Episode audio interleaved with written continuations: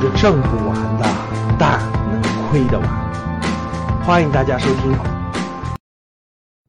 很多学员呢，经常会问一个问题，说：“哎，老师，嗯，我买了不错的基金啊，我也买了不错的股票，但是我总拿不住，要不就是那个浮亏一点儿我就卖了，要不就是，哎呀，我一直浮亏着，对吧？一直浮亏着，好不容易涨上来了，我就卖了，我就拿不住。前两天有一个学员啊，他是在。二零一八年就比较低的时候啊，他买的是格，它的成本是多少钱呢？是三十七八块钱。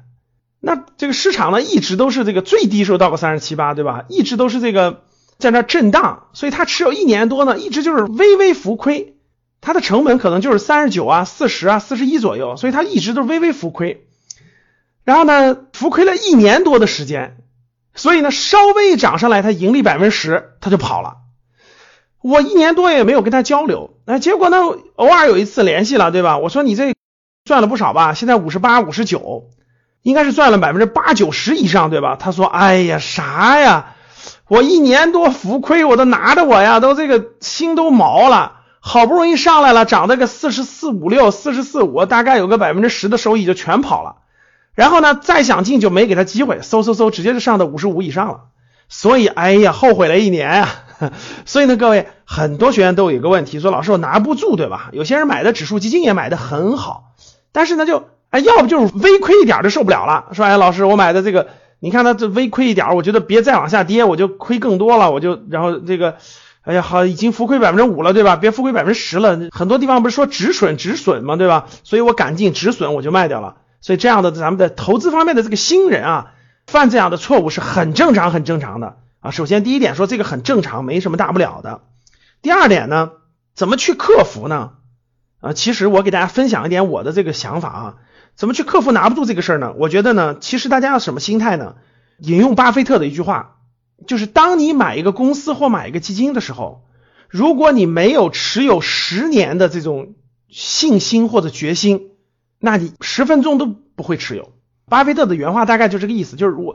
如果我买一个公司，我没有持有十年的信心，那我十分钟都不会持有，是这个意思，各位。所以呢，我是怎么的呢？我觉得我要买的时候，就是作为养老，就是我买这个基金或者买这个股票，是为我养老的，各位。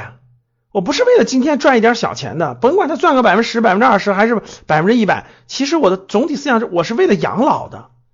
大家想想，我是为了养老而拿着它的，我会短期卖掉吗？我会在乎它这个短期的波动吗？不会的。